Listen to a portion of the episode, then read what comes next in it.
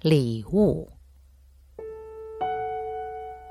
那是我从部队回到地方不久的时候，快临近新年了。我到文友向那里借几本杂志，两人相对闲聊过一阵后，我欲告辞。这时，向站起身来，从书桌上拿过一个礼盒，对我说：“送你一个礼物，这是我的学生送给我的，算是借花献佛吧。”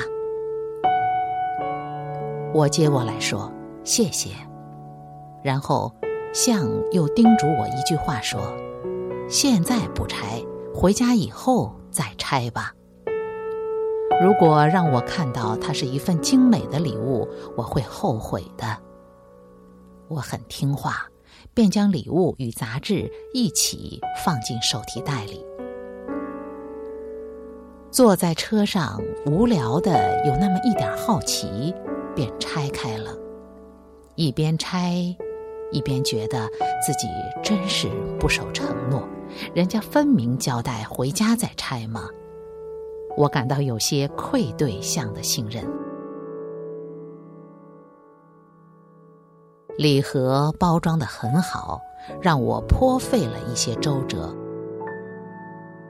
待拆开后，看见一个半透明的盒子。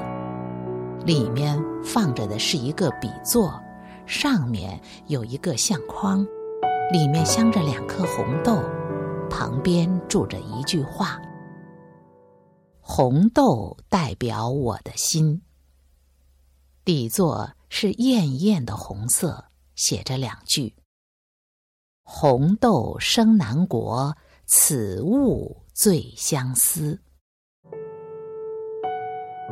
那份礼物，我反复的端视了很长一段时间，说不出什么感觉，对象也有些猜不透。再见他时，我们谁也没有提起那份新年礼物。这事已过了很多年，那份礼物也在写字台上挪来挪去。后来笔座上的插座坏了。于是，笔座便被妻子放在书架上做饰品。虽说是饰品，却一直不曾去留意它。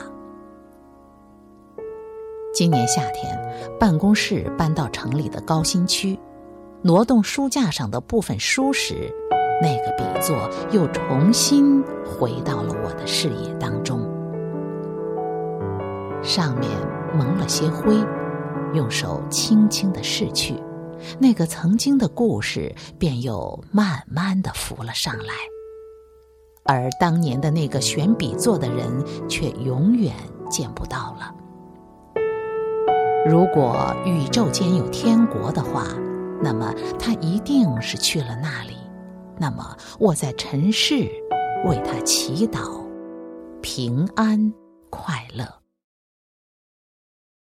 笔座又重新放在写字台上，看到的人却以为它是一个事物，对我却是一份警醒：珍惜生命，珍惜与我所挚爱的人之间的感情，不管最终的结局是喜是悲。